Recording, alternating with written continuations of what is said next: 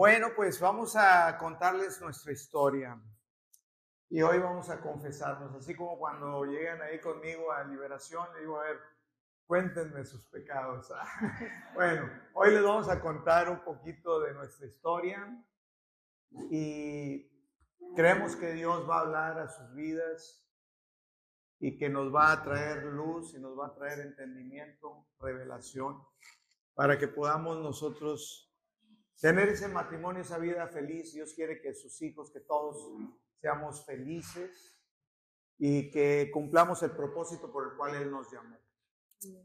Entonces vamos a, vamos a empezar con nuestra historia y vamos a dejar que el Espíritu Santo nos hable a cada uno. Vamos a hacer una oración. Antes de empezar, oramos mi vida. Oras tú.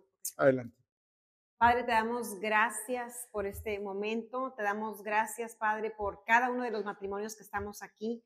Sabemos que tú tienes un propósito para nosotros. Sabemos, Padre, que tu voluntad es que tengamos un matrimonio próspero, Señor, en todas las áreas. Sabemos, Padre, que tú fuiste el que instituiste el matrimonio, así que tú eres la persona, Señor, adecuada a la cual debemos acercarnos buscando siempre, Señor, dirección y ayuda. Así que, Padre, yo te pido que esta noche todos podamos recibir mucho más de lo que necesitamos, Señor, mucho más de, de lo que nos habíamos dispuesto a recibir. Espíritu Santo, te pedimos que tú seas el que traiga luz a nuestros ojos, que tú seas el que nos explique, el que nos enseñe, el que nos hable a cada uno de nosotros. Queremos escuchar tu voz, Espíritu Santo, queremos entender qué es lo que tú nos quieres hablar, qué es lo que tú quieres hacer en nuestro matrimonio. Así que hoy nos humillamos delante de ti, nos humillamos a ti, Espíritu Santo, reconociendo que no podemos llevar nuestro matrimonio a nuestra manera y esperar que sea exitoso. Nos humillamos delante de ti y te decimos, Espíritu Santo, haz lo que tengas que hacer.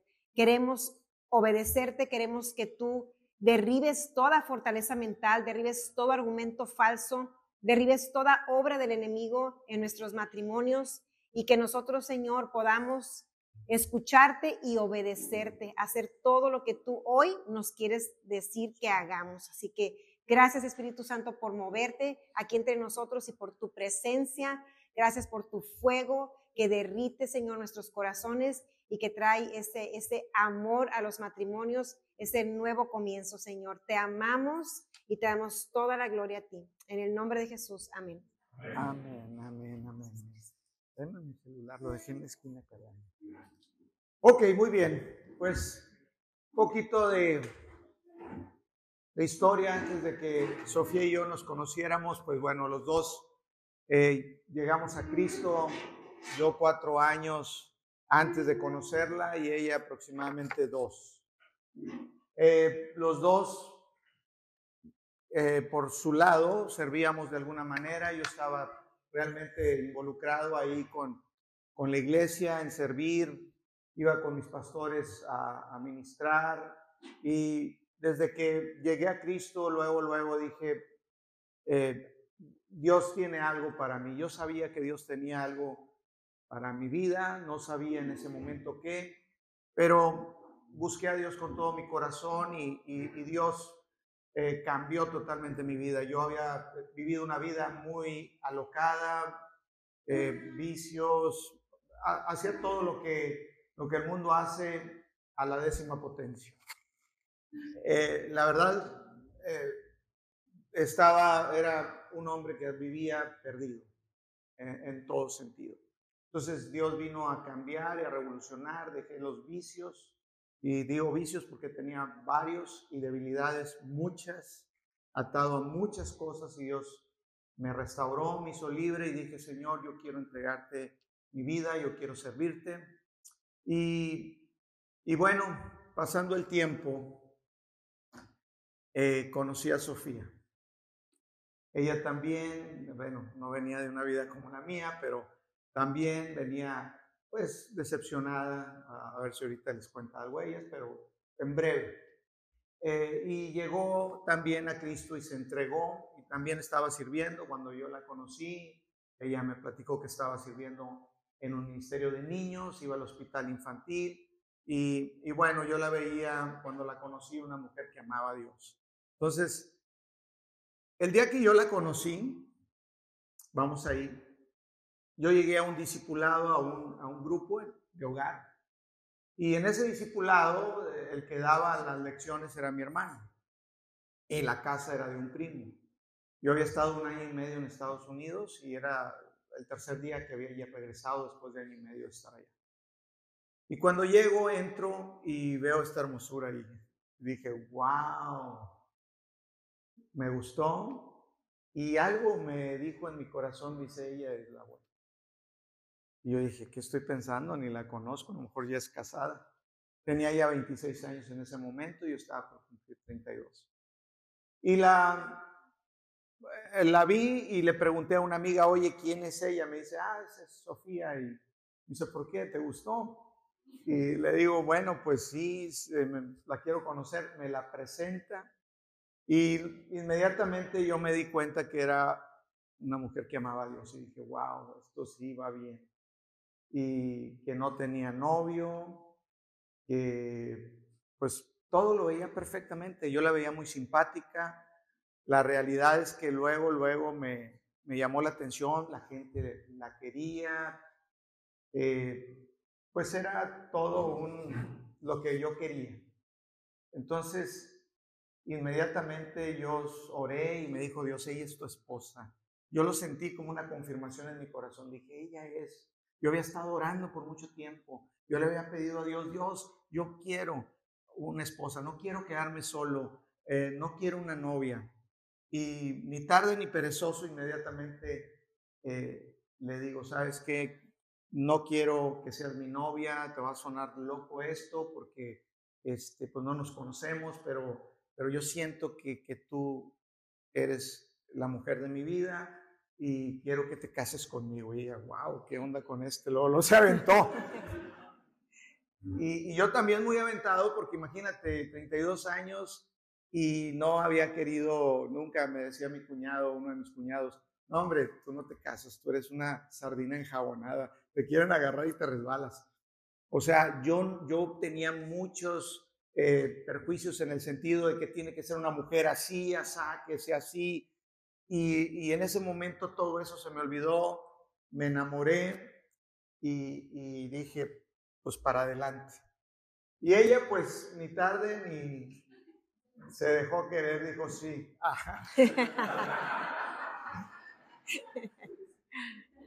y tampoco me conocía y bueno, en, ese tiempo de conocernos, entre comillas, decidimos casarnos. A los tres meses que nos conocimos, nos casamos.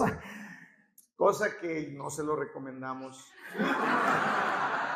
a nadie. Vamos que enseñarlo en la iglesia. Después, pasando el tiempo y hablando de las cosas que les vamos a contar, cosas que ustedes no saben, a lo mejor algunos se van a choquear, eh, un trago al agua y, perdónenos. Bueno, el Señor ya nos perdona. Amén. Bueno, ok. Entonces, eh, nos casamos muy rápido. No nos conocíamos.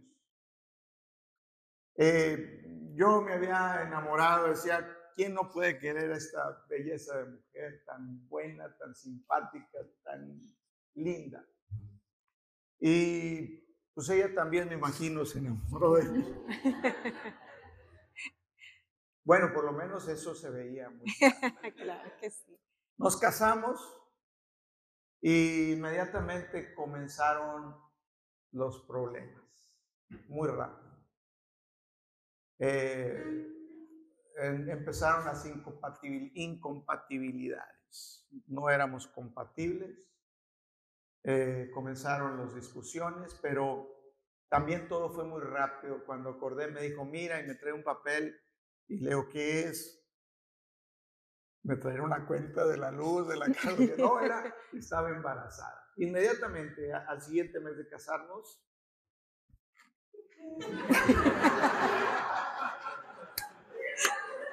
Y yo, ¿qué onda? Me agarró descuidado. Dije, dije, ¿cómo fue eso? Dice, ¿cómo que cómo fue?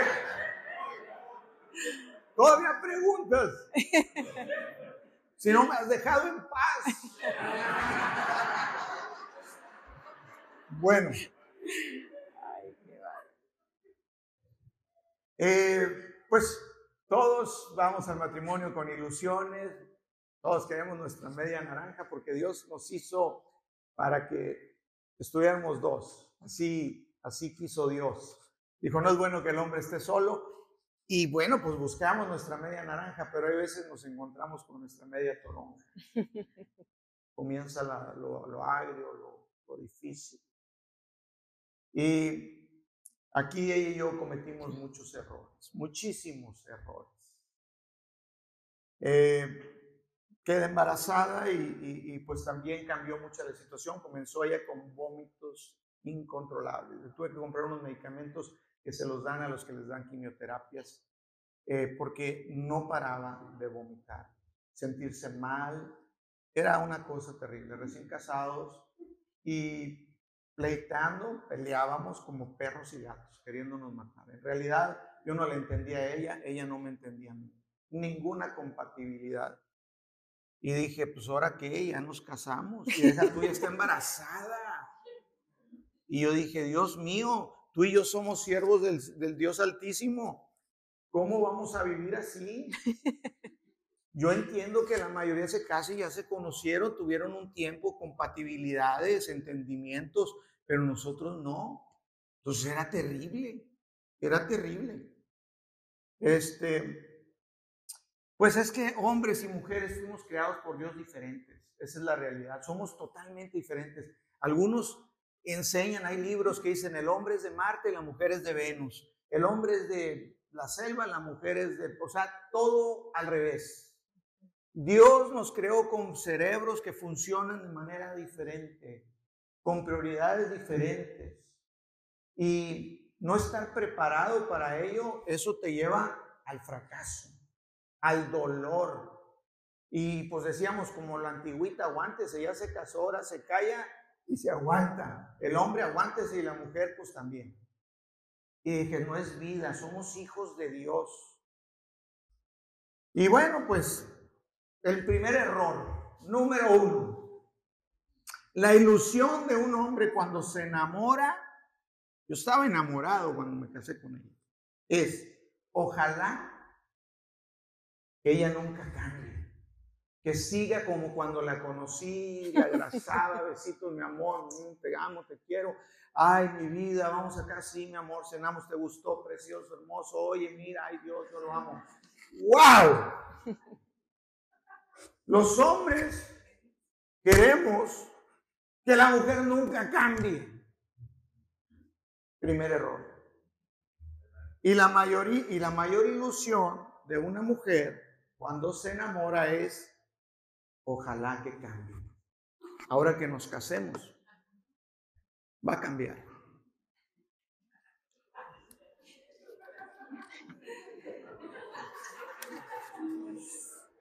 Déjame decirte que la...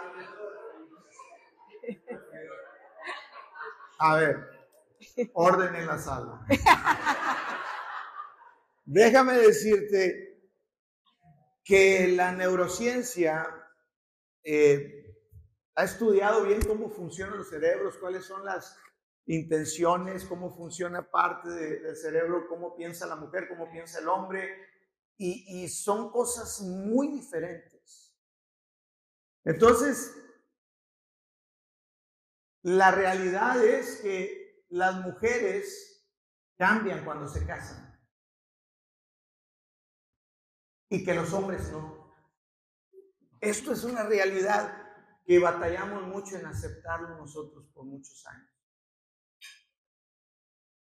Hablo en el sentido no que el hombre no cambie, en el sentido de que yo dejé que Dios actuara en mi vida y fuera, pero mi esencia, mi persona.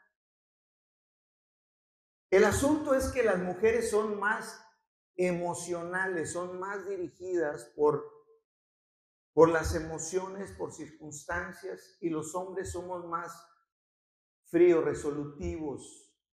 Eh, podemos mantener un, mismo estado sin mucha variación y las mujeres naturalmente así las hizo Dios. De hecho, en los días mm, que se les presenta el chamuco cada 30 días. Ay, qué yo. No, perdón, perdón. ¿Por qué feo yo? Sí, cierto. Hay no, hay desbalances, hay desbalances. Vamos a hablar de otra manera. Hay desbalances hormonales. Hay diferentes cosas. Somos diferentes. La neurociencia dice que el hombre cuando se casa es muy probable que la depresión se vaya. Porque una de las causas que el hombre le causa depresión es la incontinencia. Y es muy probable que las mujeres cuando se casan tengan depresión. Es al revés. Porque se frustran. Porque quieren que el hombre cambie. Porque quieren que el hombre cambie y no ven. Y el no entender que en realidad el hombre, su esencia, su personalidad, no va a cambiar. Que va a cambiar ciertos aspectos. Ahorita vamos a hablar de lo que Dios me ha cambiado a mí. Pero es, es, un aspecto diferente al de la mujer. La mujer cambia, se casa y cambia. Cuando yo llego a la casa y digo, ¿dónde está aquella güerita bien linda? y comenzó ahí los problemas. Eh, nosotros los hombres no las entendemos muchas veces. Y hoy vamos a tratar de lograr entender más y ayudarnos para que podamos dejar que Dios actúe en nuestras vidas. Continúa mi vida. ¿Desde el principio? No, síguele de aquí para adelante. o como tú quieras. Pues no sé en qué te quedaste. Pues de que nos casamos y que tenemos muchos. ¿Cuál era la situación de estos de estas discusiones que teníamos constantemente. Bueno, entonces, bueno, yo voy a dar, este, pues entonces, la parte que, que a mí me corresponde. Pues así como Ibrahim lo platica, así fue. Nos casamos muy rápido. Este, y una vez casados, pues como él dice, ya que no nos conocíamos bien, porque habíamos durado muy poquito tiempo de, de novios, y pues prácticamente ese tiempo lo usamos para organizar la boda. Entonces no, no nos conocíamos, nos conocimos ya casados y este fue muy, muy, muy difícil, la verdad que sí fue muy, muy difícil. De hecho, es, Ibrahim antes siempre como que era, navegaba mucho con esa bandera de, de que se casaran rápido las, las parejas, pero este, también se los, transmitía mucho a nuestros hijos y yo pienso que un tipo de, matrimonio así tiene que ser súper guiado por el Espíritu Santo, porque aún así siendo guiado por el Espíritu Santo fue muy difícil. Entonces, lo ideal, definitivamente, ya sé que todos los que estamos aquí estamos casados, pero si tú conoces a alguien que no se ha casado o tienes hijos, es mejor que se conozcan primero. Entonces, pues nosotros, como dice Ibrahim, ya estábamos casados. Creo que algo muy rescatable de nosotros es que los dos teníamos la convicción que era para toda la vida.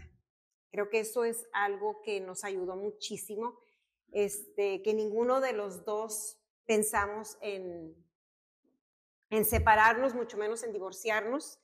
Y eso fue algo que, que, que ayudó a la relación.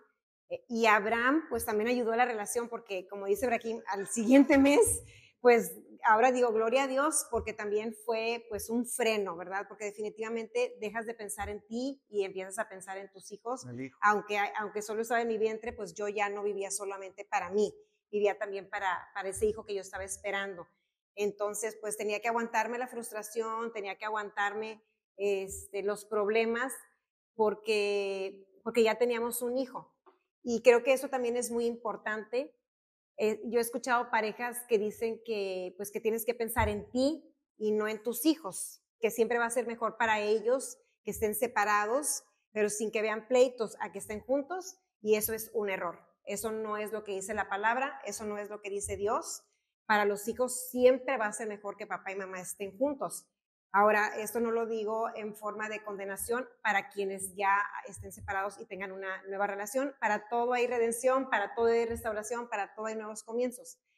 Pero si, si estás casado ya, y piensas más en ti que en tus hijos, pues no debería de ser, porque los hijos van a sufrir también las consecuencias y ya no vivimos nada más para. Entonces yo le doy gracias a Dios porque la verdad es que yo me acuerdo que, que cuando teníamos así, vivíamos un infierno, o sea, era, era pelear y pelear y pelear y pelear y pelear todos los días, peleábamos todos los días.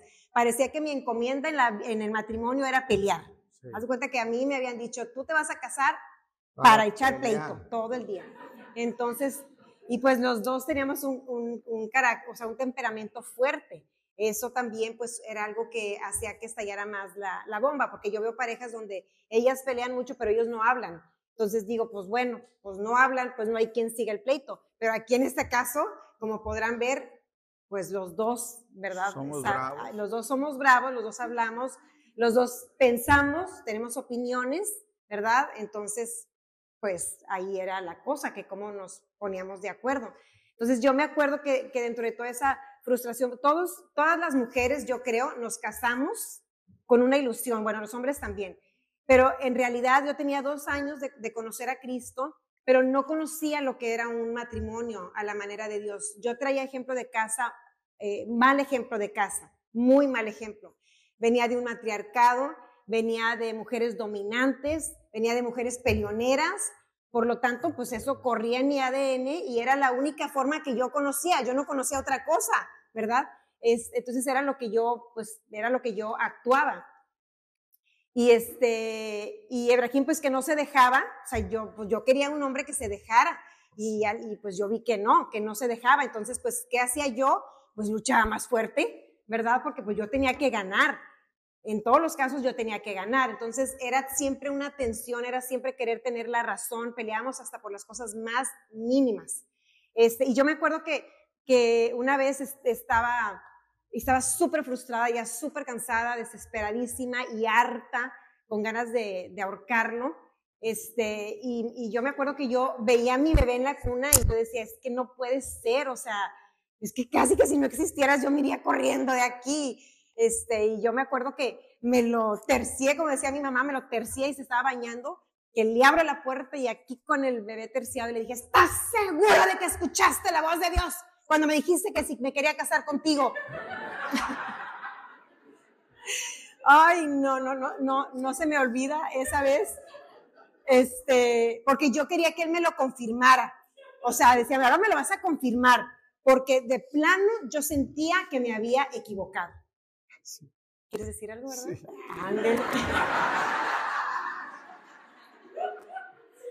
Soy una mujer renovada. El asunto cuando llegas a pensar, dices, ya me equivoqué, escogí mal. ¿Y ahora quién me sacará eso? De chapulín colorado. Ah, Entonces, empezaron los pleitos y yo le decía, Sofía, ¿por qué estás enojada conmigo? ¿Qué pasa, amor? ¿Por qué? O sea, llego, nada te gusta, eh, eh, todo el tiempo estás enojada, todo el tiempo me estás reclamando. No puede ser así. Yo trataba de seguirle el rato de la corriente porque quería estar bien con ella, pero realmente era muy difícil porque yo no sabía también cómo corresponderle. Yo no sabía escucharla, yo no sabía eh, ponerle atención. Cuando ella me hablaba y se quejaba, yo le quería dar una solución todo el tiempo. Bueno, espérate, cálmate. ¿Por qué no le haces así? Vamos a hacerle así. me decía, no me des soluciones, escúchame. Digo, ok, ok. Las mujeres no quieren que le resolvamos. El instinto del hombre es resolver. Ok, vamos a hacerlo así. Y las mujeres quieren sentirse escuchadas, y, comprendidas, aunque no las comprendamos. O sea, tienes que hacerle como que sí. No, no, no. no, oh, mira, en momentos, en momentos, el amor es así. Tú tienes que tratar. A veces no podemos, pero tratas. Yo le decía, ¿por qué tanto pleito, amor? Es puro pleito, tú y yo peleamos. Y yo me enojaba y peleamos. ¿Tú quieres decir por qué peleábamos? Sí, diles, vida. Ok, yo les voy a decir por qué peleaba, porque no era, no era sin motivo, ¿verdad? Este, yo tenía una, yo tenía una ilusión, tenía un modelo en mi mente de un matrimonio, tenía una esperanza puesta en un esposo. yo estaba esperando a un esposo pues que me hiciera súper feliz, o sea, que, que todo el tiempo me escuchara, que todo el tiempo me amara, que no, que no solamente me buscara para cosas de la cama, sino que también me buscara para nada más darme amor normal, ¿verdad? Este, a ver, mujeres, ¿me entienden? Ah, gracias, no estoy sola, Señor, gracias. Entonces, este, pues de pronto sí, o sea, te sientes como que no es lo que tú esperabas, ¿verdad? Ahora yo, e, eso ahora comprendo que yo no tenía la razón, porque no se trata de, de quién tiene la razón, sino de cómo funciona cada uno pero en mi mente estaba puesta una relación así, en mi mente estaba un matrimonio perfecto. Entonces, yo la verdad me casé pensando en que íbamos a ser felices para siempre. Yo pensaba que iba a ser el esposo perfecto, que, que todo lo que yo quisiera él me lo iba a dar. Y no hablo de cosas materiales, sino que él me iba a suplir todas mis necesidades emocionales, que él me iba a suplir todas, este, pues, mi, mi, mis gustos, ¿sí? Por, por cosas cotidianas, ¿sí? Porque no era que yo estuviera esperando este, cosas materiales, sino que yo estaba esperando esa, que, él, que llenara mis vacíos, ¿sí? Yo no tuve una relación con, con mi papá, entonces yo también esperaba como que él supliera esa parte. A lo mejor no lo hice yo consciente, pero inconscientemente yo estaba esperando un papá también, ¿verdad? Un papá que me abrazara, que yo le contara mis cosas, que él me apoyara. Entonces en muchas cosas me, sentía sola, sentía que no estaba apoyada. Este, como quiera, Ibrahim también tenía un carácter súper, súper dominante. Ahorita, pues es un hombre nuevo, pero era muy dominante, era al grado de que, o sea, no, ni siquiera podía poner yo unos quequitos de tal forma, porque él me iba a decir cómo tenían que ir los quecos, en qué orden, en qué lugar, a qué horas, en qué momento. Entonces, la verdad que sí era muy, muy de marcarme muchos pasos. Y, para mí era muy desesperante, o sea, no sabía cómo lidiar con su carácter y él no sabía lidiar, él no sabía cómo lidiar con el mío. Entonces, mi, la única manera en que yo conocía, la única manera que yo conocía para ganar las batallas, pues era peleando, ¿verdad? Yo no, yo no conocía la oración, yo no sabía que si yo me sometía iba a tener la victoria. Yo no sabía que si yo obedecía a Dios, iba, él, él, iba a responder de una manera diferente, sino que yo todo lo hacía en la carne, yo todo lo hacía con mis fuerzas, yo, yo peleaba para poder ganar. Entonces, ese es el motivo por el cual yo peleaba. Así es, yo le decía, vamos a darle bien rápido porque vamos en la décima parte de, de la historia y vamos a tener que acelerarle toda la historia. Ahí te va. Yo le decía, ¿por qué te enojas? ¿Por qué eres grosera conmigo? ¿Por qué, no me, por qué me hablas así? Y yo le decía, mira, tú eres como la de Proverbios 21, 19, que dice, es mejor vivir solo en un desierto que con una mujer que se queja y busca pleitos. Y le decía otra, Proverbios 21, 9, más vale, decía, más vale habitar en el rincón de la azotea que compartir el techo con una mujer tendenciera. Le dije, me quiero dormir al techo. decía, mejor es vivir un rincón de una azotea que una casa grande con, mujer regañona. Digo, ¿por qué me regañas? Y, decía, bueno, ¿por qué escribió el, sabio en los proverbios tantos sobre que la mujer es la enojona? Y yo decía, ¿será así, Señor? ¿Qué pasa aquí? No, amén. Y sabes, fue demasiado difícil eh, todo esto que ella se enfocó en su, bueno, nuestro bebé, ya era nuestro, en, en Abraham, no lo cuidaba nadie, nunca, hasta hace poco salimos algún día ella y yo solos de vacaciones. Eh, ella se enfocó en la familia, en, en, los bebés, un bebé tras otro, si saben, todos mis hijos casi ahí van. Entonces yo casi, casi la perdí. Se enfocaba y se metió también a las cosas de Dios muy fuerte. En la iglesia se puso a servir, este, tenía un ministerio de mujeres como el de ahora. De hecho, juntaban más mujeres que las que ahorita tienen, les voy a decir, en aquellos años.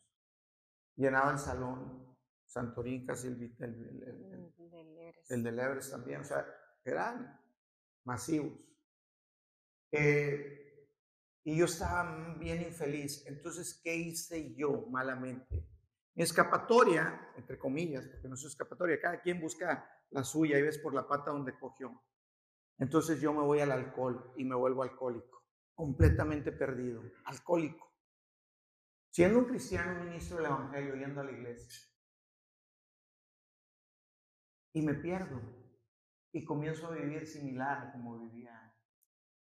Ella se metió más al ministerio y yo dejé de servir a Dios seguí yendo a la iglesia, todos los domingos estaba en palabra de vida, amanecido crudo, loco como fuera. Y ella dijo, mira nada más, ahora sí a dónde vienes a caer. A lo mejor algunos se van por otras debilidades. Yo me perdí. Con un dolor yo levantaba mis manos en momentos en la iglesia y le decía a Dios, no quiero vivir así. Tú me sacaste de esto yo no quiero vivir. Mi esposa anda sirviéndote, Señor. Yo me aparté, me sentía culpable, avergonzado. No la veía. Entonces me voy yo. Hay una parte del cerebro del hombre que trabaja para los hobbies. Algunos dedican una parte de su vida en su libertad al fútbol, otros a, a no sé, para mí fue la pesca y me fui a pescar. Y gasté muchos años de mi vida, me volví casi un pescador profesional, iba a los circuitos nacionales de pesca de caña y carrete. De hecho, ¿quieren saber quién tiene el récord de la presa Vicente Guerrero aquí en Ciudad Victoria? Yo. Yo tengo el récord, hasta ahorita no lo han roto nadie, junto con un amigo, el químico. Un alcohólico perdido. Mi esposa llegaba a la casa, me veía alcohólico, tirado en el piso. Una vez llegué muy tarde en la madrugada y recuerdo que eh, eran como las 2, 3 de la mañana y traía un hambre tremenda. Y saqué del refrigerador una flauta, estaba una flauta soñada y me la voy encontrando.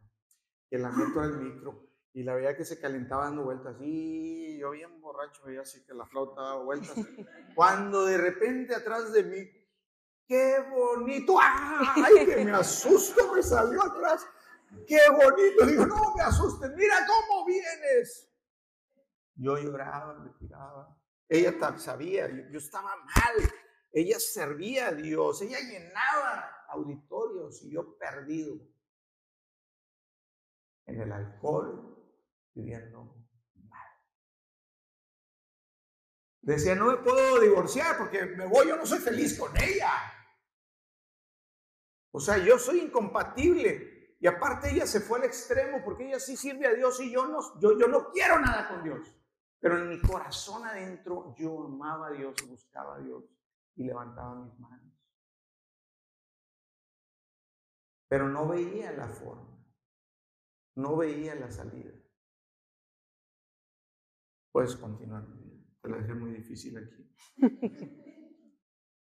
Pues sí, como dice Ibrahim, mi refugio se volvió Dios y mis hijos. O sea, yo la verdad que como que me desconecté, digo, no, no, era, era, vivíamos una situación difícil, pero no crean que todo era difícil, teníamos nuestros momentos, teníamos nuestros buenos momentos, muy buenos momentos, pero en general vivíamos fuera del orden de Dios, empleitados y así. Entonces, este, el hecho de que una mujer sea muy peleonera, que una mujer esté todo el tiempo reclamando, quejándose, peleando, este, hace que el hombre se desconecte emocionalmente de ella. O sea, eso, eso es, una consecuencia.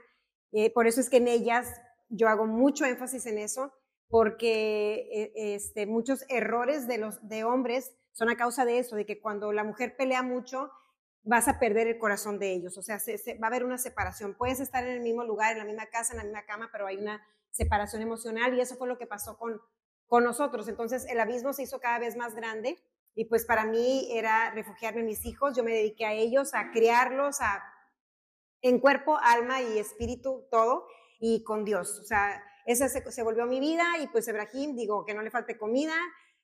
que no le falte nada, pero pues eh, nuestros corazones no estaban como, como muy de, acuerdo. Entonces, este, pues dentro de todo este proceso, pues la verdad que fueron muchos años. O sea, Ibrahim estuvo eh, con un problema de alcoholismo por 10 años. Este, entonces, no crean que fue así como que un mes y que, ay, Sofía, qué bárbara, con qué poquito pinole te ahogas, ¿verdad? O sea, fueron, fueron 10 años en los que para mí también era muy, muy frustrante porque ahora sí que yo no me había casado con un hombre alcohólico. Dentro de las cosas que yo había escogido, que yo había analizado para poderme casar, era un hombre que amaba a Dios y pues en ese sentido sí, este, pues me habían troleado, ¿verdad? entonces yo eso no me lo esperaba para nada. Sin embargo, como les digo, yo sabía que estaba casada, eh, yo no iba, jamás fui a casa de mi mamá, jamás fui corriendo a decir, sáquenme de esto, jamás este, intenté dejarlo, nunca, siempre me, me mantuve.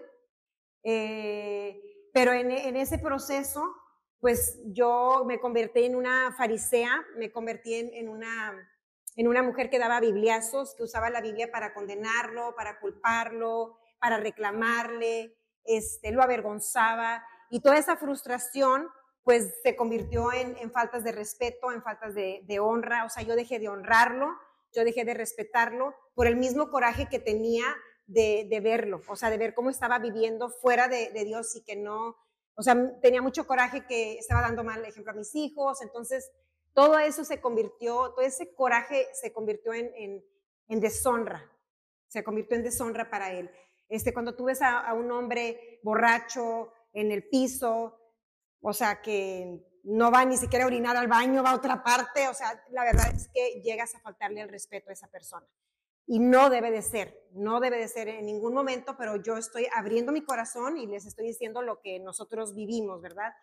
Este, y bueno, en todo ese tiempo, pues yo estuve haciendo las cosas muy mal, muy mal. Yo quería obligarlo a que él cambiara, eh, este, toda mi energía yo la canalizaba en cambiarlo. O sea, él va a cambiar y yo lo voy a hacer que cambie, yo le voy a abrir los ojos y yo le voy a leer la Biblia y yo le voy a decir que vamos a este congreso y vamos al otro y el domingo aquí, si platica con el pastor y todas esas ilusiones que las mujeres nos hacemos, ¿verdad? A lo mejor si platica con tal hombre que está bien lleno de Dios, él también se va a llenar. Y a lo mejor si va a aquel congreso, va a cambiar. Y a lo mejor si va a la cena de matrimonios de GIF, va a cambiar. Entonces, todo eso yo me lo hacía en mi cabeza. Yo decía, no, hombre, si vamos a, caer con esos matrimonios, él va a ser otro. A veces se iba tres días con el pastor Gerardo y regresaba y yo decía, cuando regrese va a ser otro hombre. Y yo oraba y me postraba y oraba y llegaba y era la misma cosa.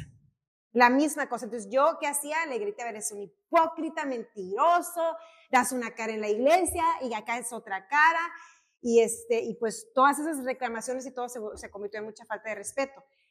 Hasta que, bueno, Dios, pues por fin me dio una palabra. Sí, se se puso feo, se puso malas cosas. Eh, yo decía a Dios, ¿qué, ¿qué, hago? Yo no quiero vivir, yo te quería servir. Se acabaron mis sueños, ilusiones de servir a Dios. Eh, dije, yo no puedo, soy un hombre acabado, débil. Eh, ya Dios me había sacado y mira, otra vez estoy aquí, soy infeliz. Y yo decía, mira, ella pues tan siquiera con mis hijos va a salir adelante va a la iglesia. Yo, yo también iba, estaba sirviendo. Tenía también, abrió los sábados un ministerio de niños. Este, rentó una casa grande y la llenó de un chorro de niños. Quién sabe dónde le traían niños de tantos lados y le daban clases de Biblia y todo. Entonces yo ya no la veía ni los sábados. O sea, perdimos contacto. Ella se enfocó bastante en el servicio de Dios y yo me convertí en un hombre sumamente infeliz. Hasta casi, casi le dije, Dios, ya, te la llevaste, perdí, se terminó esto. Y dije, no me quiero divorciar, no, o sea, digo, eh, ¿qué, ¿qué hago? Y de repente, de un día para otro, yo a veces me sentaba en la casa, los hombres queremos cuando íbamos a la casa sentarnos y descansar y ver la tele o algo. Y yo llegaba y prendía la tele y estaba viendo un programa, pero si tiraban balazos o algo, le cambiaba enlace. Porque yo decía, están metiendo a la casa violencia, los balazos y, y todo eso. La Biblia, ponte estudiando ahí, y pídele al Señor. Casi así me decías. Mira, dice que exagerado, pero me decía en la noche, No, por la mañana yo bien crudo y me decía, fíjate, pídele. Y así me olvidó. O sea, sí, era. Decía, yo le gritaba, eres una farisea, no conozco a mi Dios, que es bueno. Y yo le decía eso, y yo amaba a Dios, en serio, yo, yo siempre lo amé, estaba bien borracho ahí, le decía, ¿sabes qué? Hay una unción en mi vida, yo soy un hombre ungido. ¡Borracho! Cínico. ella sabe, y decía, cínico. Digo, no, Dios me puso un llamado, y los llamados y los, y los dones son irrevocables, yo estoy ungido. Y decía, ¿qué? O sea, yo sabía y estaba borracho. Y ella me, fue, fue difícil. Entonces un día me sorprende porque de un día para otro me comienza a tratar bien.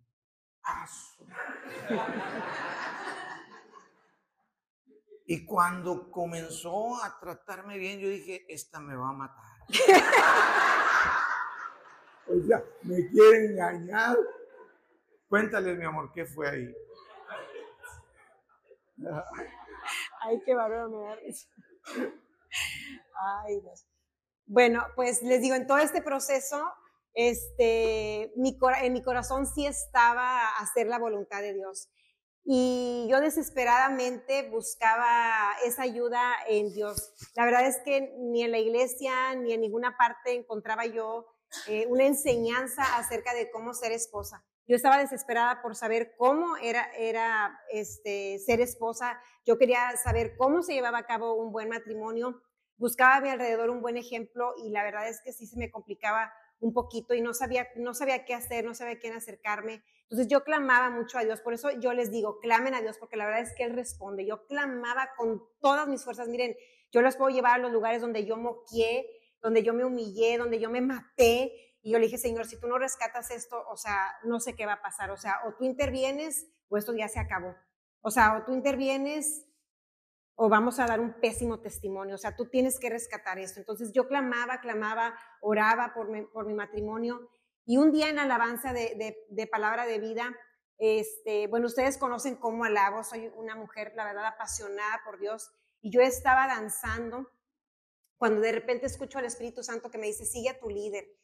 Y, este, y, entonces este, yo dije, sí, Señor, claro que sí, o sea, yo, yo lo voy a seguir. En realidad, en, Ebrahim llevó, llevó la batuta en nuestro matrimonio como debe ser, él era la cabeza en, en, en, la mayoría de las áreas de nuestra vida. Digamos que en el área espiritual era donde yo había usurpado. El área espiritual era el que yo, era el que yo este, eh, me había como adueñado y ya que, o sea, por el, por el faltante que teníamos dentro de la familia, pues yo había tomado ese lugar. Entonces él me decía, sigue tú, le dije, Señor, pues yo siempre lo sigo, o sea, lo que él dice, pues eso hago.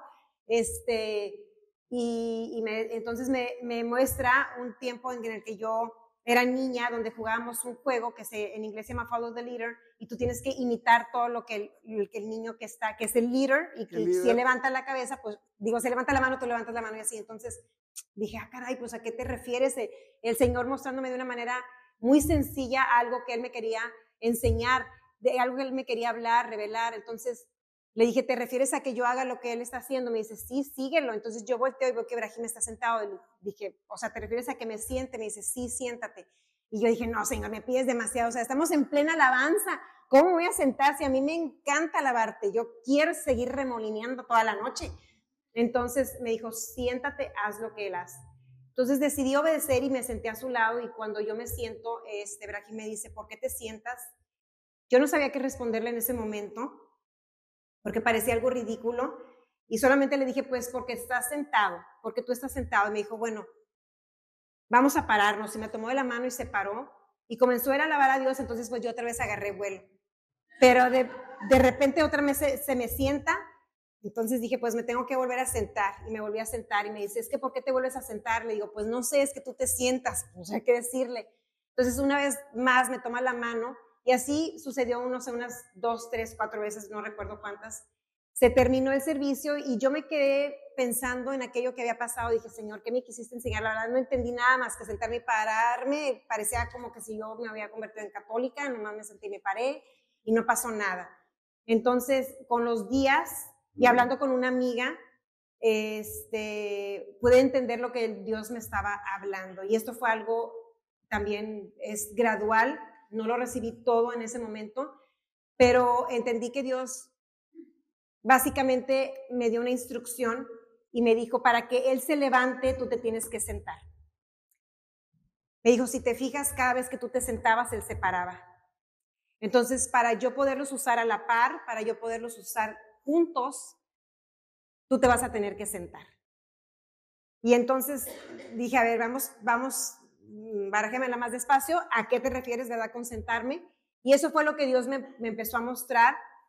Y me dijo, tú te vas a sentar en el sentido que vas a dejar el ministerio, vas a dejar todo lo que estás haciendo por mí, vas a dejar de estar en la mesa directiva en el colegio, vas a dejar de vender cosas, todos mis hobbies, mis gustos, servir a Dios, todo lo que yo hacía que, que, me, que me causaba placer, digamos, que me causaba gusto, dijo, todo eso lo vas a dejar. Cerrar los niños. sí, cerrar el ministerio, de mujeres, cerrar la escuelita de niños, o sea, eran cosas muy difíciles para mí, pero Dios me fue diciendo cada cosa que yo tenía que quitar.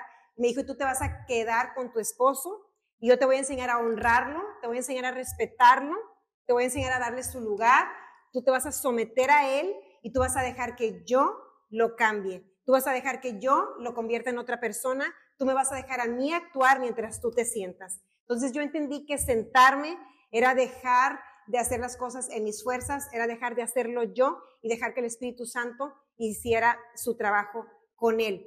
Entonces también fue algo muy difícil. Fueron aproximadamente unas mes y medio, a lo mejor unas seis semanas en las que, bueno, Ibrahim siempre lo recuerda, porque ya saben, ¿verdad? Cómo nos gusta recordar las cosas de, las cosas, míralo, ya quiere hablar porque ya le encanta, porque dice que me estaba volviendo loca la dale.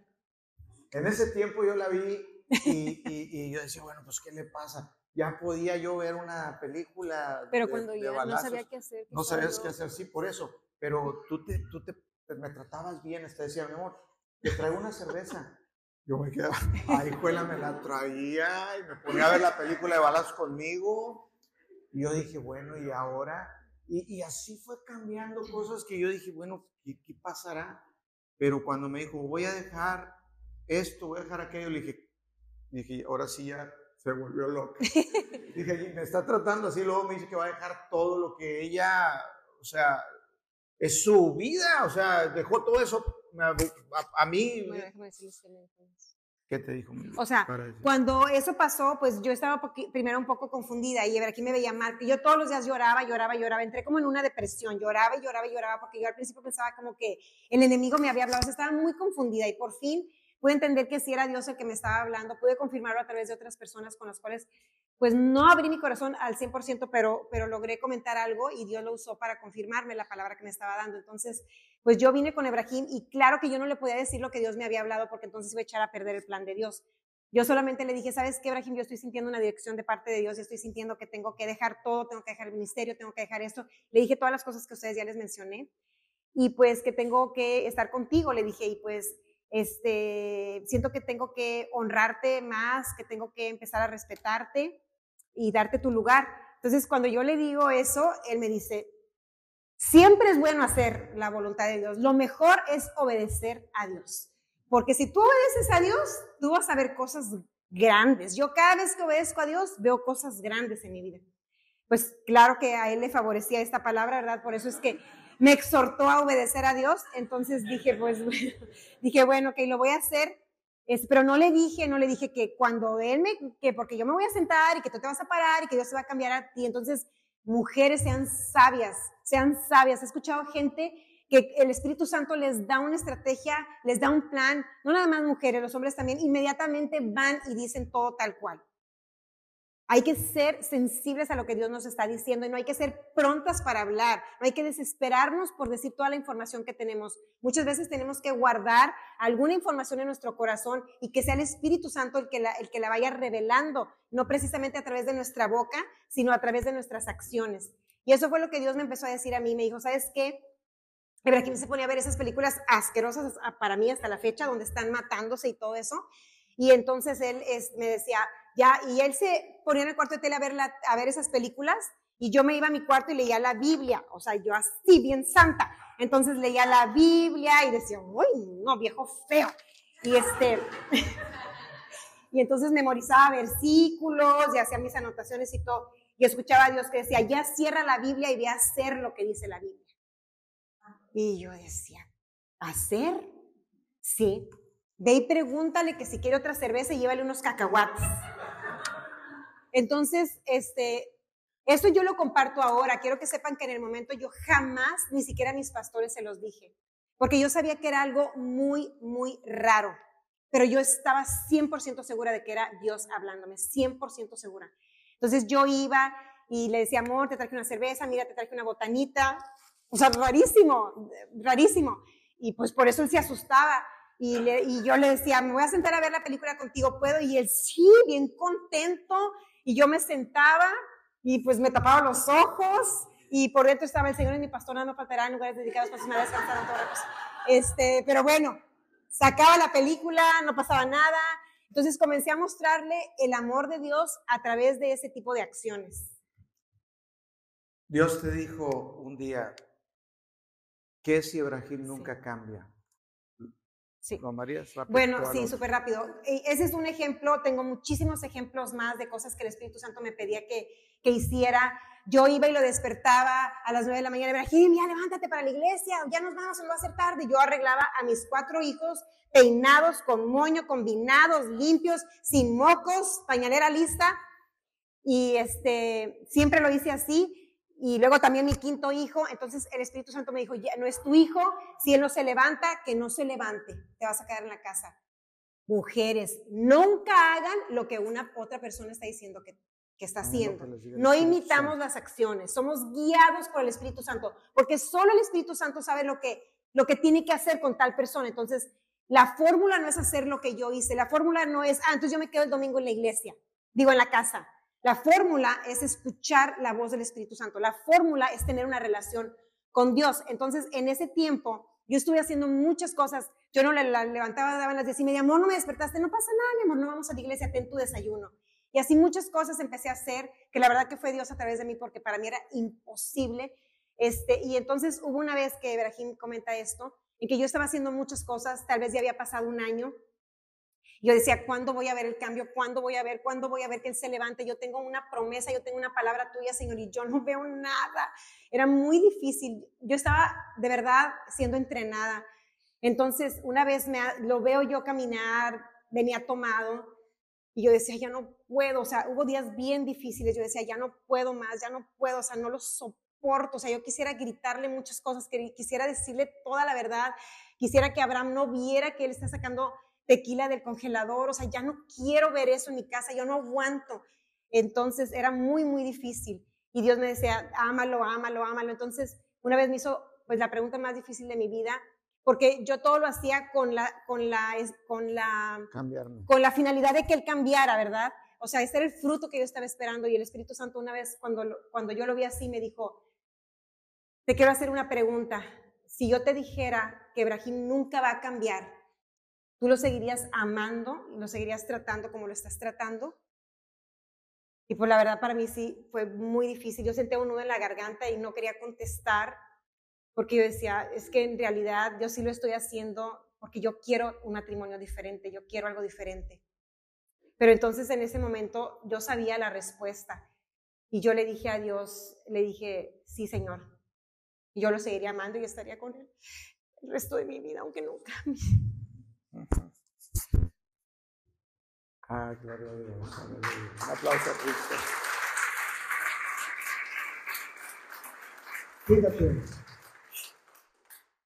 Ahí este, el Señor comenzó a trabajar.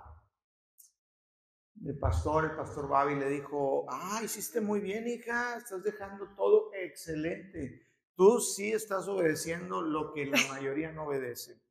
Dice, los que deben de estar no están y los que no deben de estar ahí andan. Dice, qué bueno, te felicito. Y el pastor Babi me dijo, hijo, y pon un grupo, un discipulado aquí en tu casa, ya es tiempo de que pongas un discipulado. Yo siempre había así tenido discipulados. Me dice, llegué a Cristo y, y yo daba discipulados todo el tiempo. Y era activo en servir a Dios. Pero me dijo el pastor y me dijo ella, pues ponlo. Y, le dije, bueno, vamos a empezar uno. Invitamos personas y yo todavía no cambiaba, pero comenzamos a hacer, le dije, voy a honrar lo que me insistía mi pastor, el pastor Bobby Crow, me insistió. Me dijo, ¿qué pasó? ¿Ya lo abriste? Todavía no. ¿Qué estás esperando? Al poco tiempo el pastor me invita, vas a predicar hoy, este martes en la iglesia, en Palabra de Vida. Ok, a mí me invitaban. Yo, me, invitó varias veces, Sofía nunca le invitó. A mí me invitaban. ¿En serio? A, mí, a mí me invitaba. Y, y, y, yo, yo salí con mis pastores a muchos lados a ministrar, viajé con ellos a muchos lados, hasta Filipinas. Eh, o sea, yo realmente eh, amaba el servicio de Dios, yo quería. Pero bueno, se comenzaron a acomodar cosas ahí. Y un día dije, esta es mi última cerveza y nunca más volví a probar una. En ese tiempo dije, ya no tomo, me comencé a sentir mejor, me comencé a sentir contento. Amor, una chévere, no, ya no, no quiero. Ya estoy bien. No quiero nada, estoy, me siento bien. Comencé a, en el grupo de discipulado y en ese tiempo mi esposa estaba leyendo libros de Andrew Womack y me hacía muchas preguntas. Me decía, oye, no entiendo por qué dice que la gracia sí, así, esa. Y la verdad era una doctrina diferente a la que estábamos acostumbrados. Estábamos acostumbrados a la, a la tradicional. Le decía, no, pues mira, la verdad es que eh, este, para mí se me hace que eso está mal. Y ella, pues que está muy bien, porque dice esto, esto, pero no entiendo, no entiendo. Y un día se frustró y me dijo, ya no voy a leer estos libros porque me estoy confundiendo. Voy a la iglesia y escucho, ten fe así, haz esto, haz aquello. Y luego leo Andrew Womack dice, ya todo lo hizo el Señor en Cristo Jesús, tú nada más recibe, tú obedece, en fe, no por obras. Y, y pues era algo diferente a lo que estábamos realmente acostumbrados. Cumplo años y un pastor me regala un libro, Espiritual, mi cuerpo, de Andrew Womack, y me dice, léelo. Le dije, no, pues no fue los que dejaste tú de leer, que ya te tenían bien confundida. Y le dije, no, no lo voy a leer. Me dijo, date la oportunidad de leerlo para que así tú puedas decirme qué, qué es lo que está bien o mal, para que pues tener una opinión tuya directa. Le dije, ok, lo voy a leer porque me estás diciendo. Y me puse a leer el libro. Cuando iba por la página 20, 30, me da ganas de agarrarlo y rebotarlo contra la pared. Dices, este es herejía. Y me decía, cálmate, date oportunidad. Yo leí varios libros ya y me aguanté. Yo quiero que lo leas bien y que me digas, porque quiero tener una opinión. No tengo a nadie que me diga, me siento confundida. Digo, ok, lo voy a continuar. Y que agarro el libro, y cuando iba yo creo que a la mitad del libro. Ay, mamá, me espantaste. Se me vino a la cabeza el entendimiento de todo el Evangelio y de mil dudas que yo había tenido en mi vida en la vida. Y llego corriendo Sofía, Sofía, esto que escribe, que habla este hombre, este maestro, esto es la verdad. ¿Cómo? Dije, mira, me puse a escuchar tres, cuatro horas diarias a Andrew Womack, cinco horas diarias, sus enseñanzas, sus libros. Pero mientras pasaba eso, cuando yo me metía a bañar a la regadera, venían a mí eh, cosas de la palabra, enseñanzas, y yo decía, wow, esto nunca lo he oído en mi vida, existirá o me estoy volviendo loco. Y me buscaba en internet, encontraba en inglés, porque no encontraba en español con referencias así. Yo me emocioné. Dije, esto es la verdad. Esto lo tiene que conocer todo el mundo. Agarramos el discipulado de Andrew Womack y abrimos el grupo en la casa. Aquí hay varias personas. Levanten las manos los que estaban en el grupo que iniciamos. Ahí están, mis discípulos amados. Amados, nuestros discípulos amados. Ellos, con ellos empezamos la iglesia. Tres años sentados en mi sala y estudiando el discipulado de Andrew Womack, repasando, viendo, estudiando. Y cuando acabamos, ya no hallábamos que seguirle repasando. Dios nos dice y habla mi vida, abre la iglesia. Todo esto lo armó Dios, hijo. ¿Sabes por qué se casaron a los tres meses, hijo? Porque había un propósito y si se hubieran conocido no se hubieran casado y se perdía el propósito. Pero Señor, sufrí mucho, sufrió ella conmigo, yo, yo, viví mal y ella, pues, los dos tuvimos la culpa. Yo, yo me fui por un lado y ella por otro. Dios restauró completamente todo.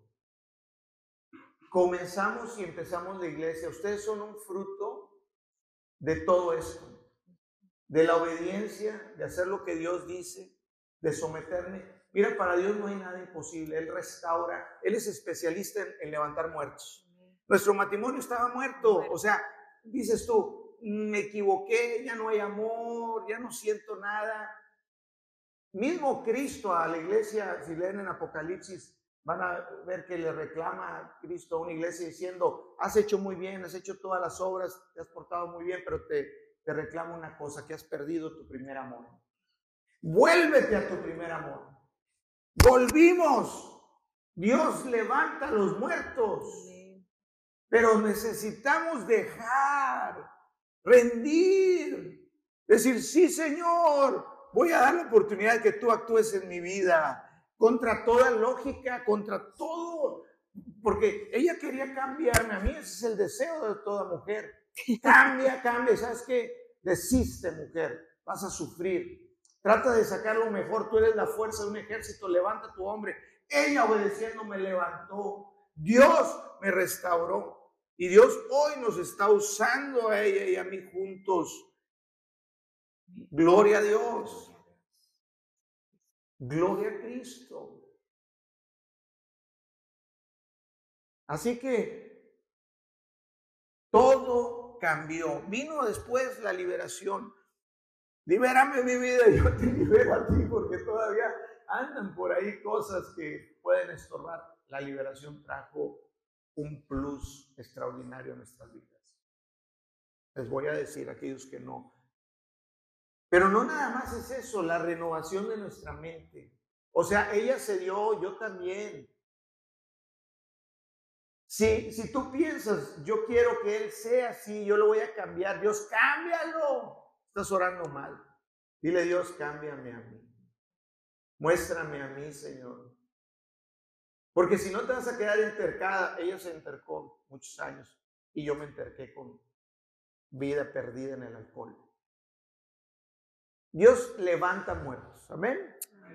Así que si tú estás pasando en tu patrimonio dificultades, cosas no te agradan, incompatibilidad, gusto, quieres correr el monte como yo, regrésate.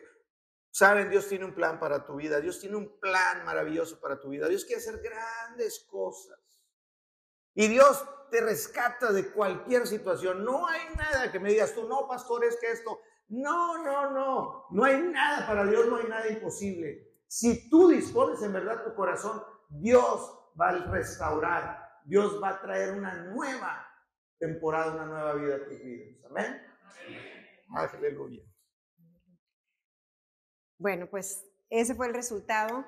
Este, la verdad es que yo solo estaba creyendo por un hombre que se levantara temprano para ir a la iglesia, este, y Dios lo convirtió en un pastor. Entonces, eso para nada estaba en mis pensamientos, mucho menos en mis planes, y Dios siempre da mucho más abundantemente de lo que pedimos o entendemos. Algo que yo aprendí en todo esto y que he aprendido este, en mi matrimonio por parte de, de una mujer es que el esposo es la cabeza, y a veces las mujeres cometemos este error cuando la cabeza no está funcionando de acuerdo a lo que, a lo que Dios ha establecido. Este, siempre, el, siempre la forma de la mujer es pensar como que yo no me puedo someter a Él porque Él no está siguiendo a Cristo. Él no está haciendo lo que Cristo dice. Sin embargo, hay una autoridad que Dios ha puesto sobre nosotras. Ellos tienen un manto de cabeza de hogar. Ellos llevan ese, ese título dado por Dios. Se lo merezcan, no se lo merezcan, es, así lo hizo Dios. Y no podemos, eh, no podemos alterar el orden de Dios y pensar que nuestro matrimonio va a ser exitoso. Igualmente para los hombres, los hombres deben amar a sus mujeres.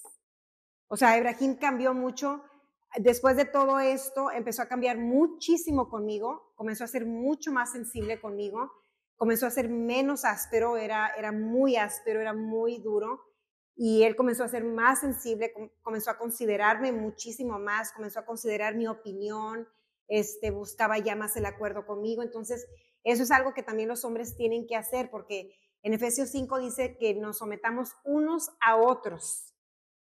Y claro que la mujer es la que se somete al hombre, pero hay ocasiones en las que el hombre también se somete a la mujer. No, que ella sea la cabeza, pero se, se somete a un, a, un, a un sentir de ella, a, a un acuerdo de ella. O sea, no es un autoritarismo, es como la autoridad que tiene Dios. Cuando respetamos ese orden, Dios puede hacer cosas muy grandes. Y algo que a mí me ha frustrado bastante en mis tiempos de, consejería es esto, yo se, se los voy a decir. Las personas, la mayoría, no hace lo que dice la palabra de Dios. No hace lo que los pastores aconsejan. No lo hacen. La mayoría de las personas van a buscar consejería para sentirse amados, apoyados, para desembuchar la basura, para desahogarse, pero no están buscando hacer lo que Dios dice. Y eso es lo que va a hacer la diferencia en un matrimonio. Hacer lo que Dios nos pide, obedecer lo que Dios nos pide. Se requiere morir, morir. se requiere someterte, se requiere dejar de vivir para ti mismo y si no estamos dispuestos en eso, a eso en el matrimonio, no lo vamos a ver. Si los hombres no están dispuestos a dejar el machismo, no lo vamos a hacer, no lo vamos a ver. Si las mujeres no están dispuestas a dejar el feminismo, no lo vamos a ver. Tenemos que morir, tenemos que someternos. Yo en todo este tiempo, yo fueron dos años en los que yo estuve luchando contra mi carne y sometiéndome a todo lo que Dios me decía, obedeciendo, obedeciendo, obedeciendo contra mi voluntad, contra mi sentir, contra mi justicia, contra mi opinión. Y si los dos lo hacen al mismo tiempo, créanme que su matrimonio va a ser el mejor, es mucho mejor de lo que ustedes pueden imaginar. Cada matrimonio carga un propósito y el propósito del enemigo es destruir el plan para ese matrimonio.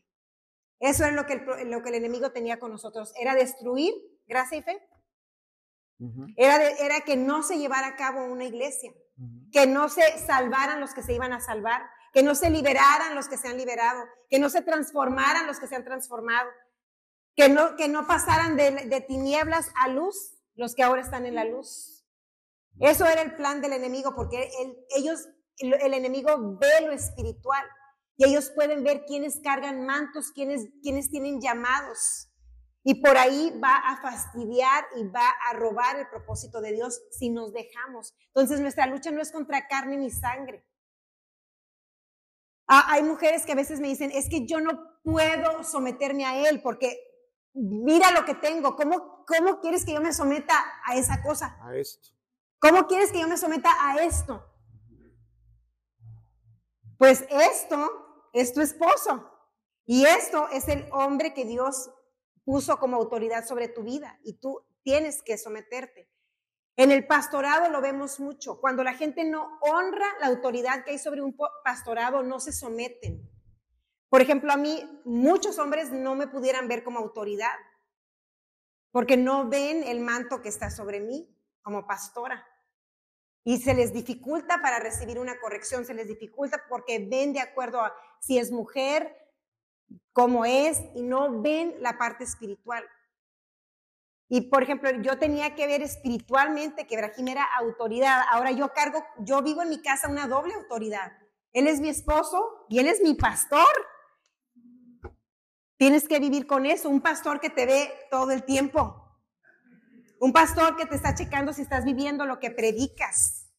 Que está viendo si realmente tú estás haciendo lo que él predicó entonces yo tengo que someterme a Él porque Él es mi pastor y Él es mi esposo. Y eso, eso trae grandes frutos, trae muy grandes frutos. Así que el, el, no es, lo voy a hacer cuando las cosas cambien, es lo voy a hacer cuando las cosas están mal, para que las cosas cambien. La mayoría de los matrimonios piensan al revés, piensan hacer, amar cuando las cosas estén a mi favor. Si Él me trata bien, yo lo trato bien. Si Él me da, yo le doy. Pero eh, eso es el mundo, eso era lo que yo traía. Yo traía toda la influencia del mundo. Yo doy la influencia de tú hazme sentir bien, tú hazme feliz, o sea, tú no, no, no me digas que no a nada. Tú tienes que hacer todo lo que, lo que yo deseo. ¿No se trataba de eso? E, e, eso es lo que yo pensaba, o sea, o sea, no me casé como para que tú me hicieras feliz, pero en realidad me casé para hacerlo feliz a él. Amén. Y fíjate, el hombre es la cabeza. Eh, en una casa no puede haber dos cabezas, eso es un monstruo. El hombre es la cabeza. La mujer es su ayuda idónea. Cuando piensas, eh, es que yo soy la que proveo más en la casa. Déjame decirte, he visto ministros que la mujer es la que, la que predica. Joyce Meyer, ella va por todo el mundo. Y ella se somete a su marido, quien manda a su marido. Y su marido le dice, póngase a orar y ahorita va a hablar allá adelante. ¿Por qué? Porque él manda, o sea, trabaja casi para su cabeza, porque su cabeza le va a dar cuentas a Dios. O sea, ella tiene que honrar a su marido. No importa qué hagas, si tú piensas, ah, es que él me va a ayudar, estás equivocado. Él, él no es tu ayuda. Él, si él dispone y quiere, por supuesto, te va ayudar porque te ama. Yo le puedo decir, mi amor, yo, yo, yo lavo los platos. Está bien, eso es amor. Pero nunca pienses que tu esposo es tu ayuda. Tu esposo es tu cabeza. Y si tú te quieres, eh, porque me he topado que dices, es que ahorita yo soy la que estoy trabajando, yo tengo un puesto aquí, yo, yo estoy ahorita encargada de tal región, porque ahí en el gobierno y mi esposo pues pues no, pues te vas a someter a Él porque Él es tu cabeza. O sea, sea como sea, si ahorita Él no tiene trabajo, lo que sea, Él es tu cabeza. Es que yo le digo que me ayude con esto, que Él haga la casa, que Él haga el otro. Ya volteamos los papeles. Déjame decirte, ese pensamiento no te va a llevar a ningún lado, igual que no te va a llevar a ningún lado. Si tu mujer dices, yo lo voy a cambiar, te vas a frustrar, no lo vas a cambiar. Quítate ya esa idea de la cabeza. Y, hombres, amen a sus mujeres. Amar es soportar muchas cosas. Es como dice en 1 Corintios capítulo 3, el amor es sufrido, el amor todo lo soporta. El amor no es egoísta, el amor todo lo da, no es ansioso, no tiene envidia, no se envanece. El amor, así como Cristo amó a la iglesia y se entregó por ella. Yo te voy a decir una cosa, fallaba en, ese amor de soportar todo eso a ella, pero soporté porque no me divorcié. Eh, nosotros, hombres, debemos de tenerles comprensión, tenemos que escucharlas, tenemos que dejar que ellas hablen, que se desahoguen, no darles soluciones. Ellos no quieren que tú les digas cómo van a solucionar su vida.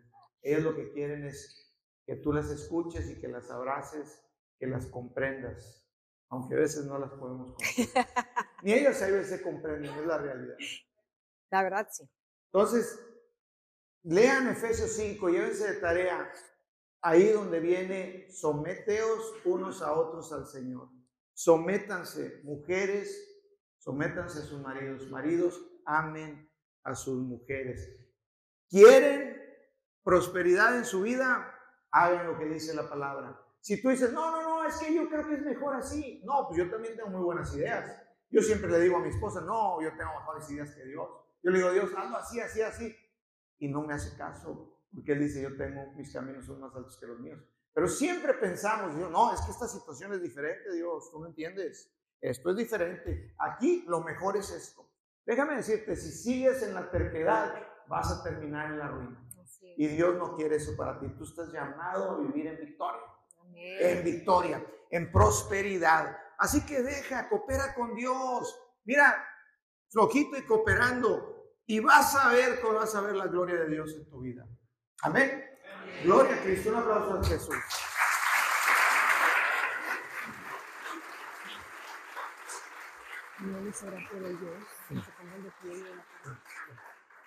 Pónganse de pie, vamos a orar por, por todos ustedes.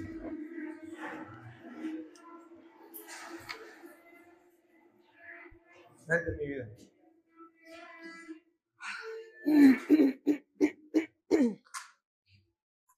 Aleluya. Gracias, vamos a orar. Gracias, Padre, en el nombre precioso de tu Hijo Jesucristo, por todas tus bondades, Señor, y todas tus misericordias. Y yo sé, Señor, que tú solamente tienes pensamientos de bien, de prosperidad, de shalom para cada uno. Tú tienes pensamientos, Señor, y planes buenos, propósitos buenos. Tú te agradas, Señor, cuando nos deleitamos. Dice tu palabra que tú te deleitas en la prosperidad de tus hijos. Gracias por tu bondad manifiesta, por tus bendiciones abundantes, Señor, en la vida de cada uno de estos matrimonios. Gracias, Señor, porque hoy yo sé que hay luz en sus mentes, en sus corazones. Que a partir de hoy, Señor, todos nosotros, incluyendo mi esposa y yo, tomamos decisiones de ir hacia adelante, de continuar la carrera, Señor, que está enfrente de nosotros, de hacer las cosas a tu manera, dejarte a ti ser Dios en nuestras vidas. Que tú obres, Señor, y tú traigas ese orden divino. Tú traes orden divino, tú acomodas, Señor, todas las cosas. Tu palabra sí dice, Señor, que tú trabajas para aquellos que esperan en ti, Señor. Y creemos, Padre, en el nombre de Jesús, que a partir de hoy hay fruto, hay testimonios, hay cosas poderosas sucediendo, Señor. Gracias, Señor, porque cada uno de ellos, cada uno de estos cónyuges, esposos, esposas, hoy empiezan a caminar, Señor, guiados por ti. Hoy empiezan a caminar en tu camino, considerando, Señor, todo lo que tú les hables a sus corazones. Gracias, Padre, por esa fuerza que tu Espíritu nos da para obedecer, para ser hacedores de tu palabra. Yo declaro una unción poderosa ahora en el nombre de Cristo sobre cada uno. Declaro que esa unción del Espíritu Santo les dan fuerzas, les da autoridad, poder para vivir, Señor, de acuerdo a tu verdad, a lo que tú has establecido en tu palabra para el matrimonio. Yo ato en el nombre de Jesús todo espíritu que viene en contra de, cada una de estas parejas todo espíritu de fracaso, todo espíritu de división, espíritus de divorcio. En el nombre de Jesús les ordeno, les ordeno en el nombre de Cristo que dejan, se van ahora y dejan a cada una de estas parejas. En el nombre poderoso de Jesús, les ordeno que se van de aquí directamente al abismo y que no vuelven más. Todo espíritu de división, de fracaso, de pobreza, de relaciones rotas, en el nombre de Cristo Jesús, se van de las vidas de estos matrimonios, se van ahora y declaro en el nombre de Cristo que el gozo y la paz del Espíritu Santo llena sus corazones, llena a cada uno de ustedes, que ideas, formas, maneras diferentes, divinas, suben a sus mentes, a sus corazones en esta tarde, en el nombre de Jesús. que el poder del Espíritu Santo llena, llena sus mentes, sus corazones, trayendo una transformación, una transformación sobrenatural en todas las áreas de sus vidas, de su matrimonio, de sus finanzas. En el nombre de Jesús declaro bendición en el nombre de Cristo. Declaro prosperidad en el nombre de Jesús. Declaro gozo y paz en el Espíritu Santo gozo y paz en el Espíritu Santo. Luz a sus mentes, luz a sus mentes. Toda confusión, toda duda en el nombre de Jesús se va. Se va la duda, se va la confusión y son afirmados sus pensamientos en la verdad en Cristo Jesús. En el nombre de Jesucristo, en el nombre que es sobre todo nombre, oramos. Amén y amén. Aleluya. Ok, ya nada más les voy a dar otra, una última oración. Este, toma de la mano, tómense de la mano, por ahí se empieza. Tómense de la mano. Ya, recuerden que ya no son dos, son uno. Desde el principio fue así. La palabra dice, dejarán a su padre y a su madre y se convertirán en uno solo. Y Jesucristo afirmó esa verdad cuando fueron a decirle, ¿sabes qué? Dime ¿Por qué puedo repudiar a mi mujer? Estaban buscando justificaciones para el divorcio, justificaciones para dejar a su esposa, pero Jesús dijo, nunca ha sido así, desde un principio se dijo que lo que Dios une no lo separa nada, ni el hombre, ni, ni el egoísmo, entonces somos uno solo.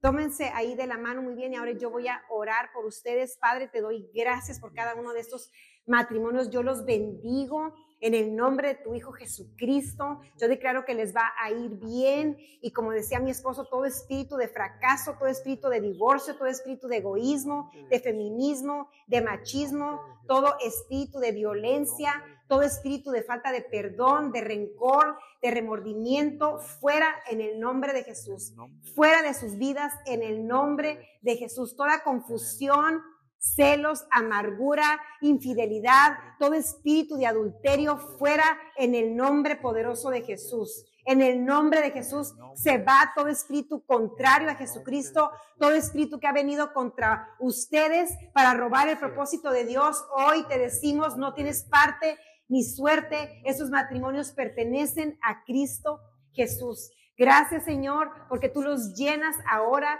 de tu Santo Espíritu, llénalos de un espíritu de amor, llénalos. De un espíritu de paz, llénalos Señor de un espíritu de comprensión, de un espíritu de, de unión. Y declaramos que lo que Dios ha unido no lo separa el hombre. En el nombre de Jesús. Ustedes son una sola carne que operan con un mismo propósito, una misma fe, una misma visión, un mismo espíritu. En el nombre de Jesús. Que el verdadero amor, el amor que es de Dios, es el que opera en ustedes. Que ustedes saben amar de acuerdo a Dios. Que el Espíritu Santo es su maestro que el Espíritu Santo los enseña a ser esposos, los enseña a ser esposas, los enseña a llevar el matrimonio como Dios lo instituyó. Declaro que son matrimonios que reflejan a Cristo, que reflejan la unión que Jesús tiene con su iglesia. Gracias Señor por llenarlos de ti. Ahora les voy a pedir que se pongan uno frente al otro.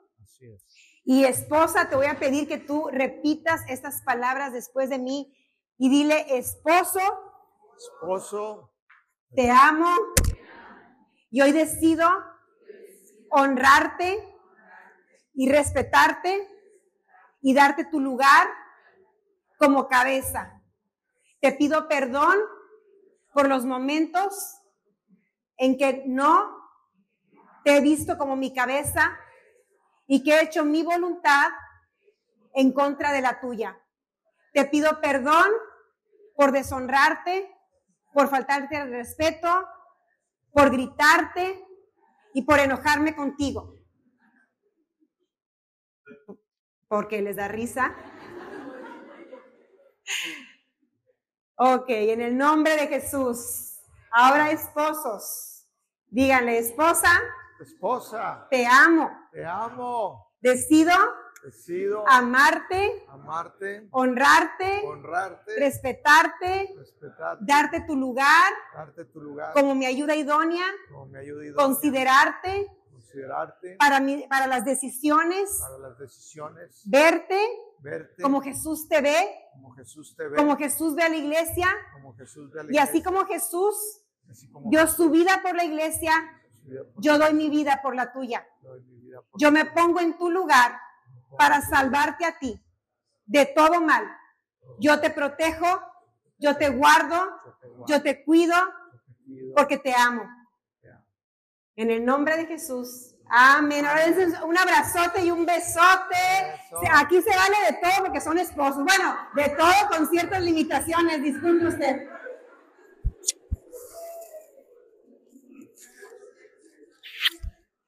Lo hermoso de estar casados es que hay libertad. Hay libertad para amarse, hay libertad para mostrarse todo el afecto y todo el amor. Gracias, Cristo. Un aplauso para Jesús.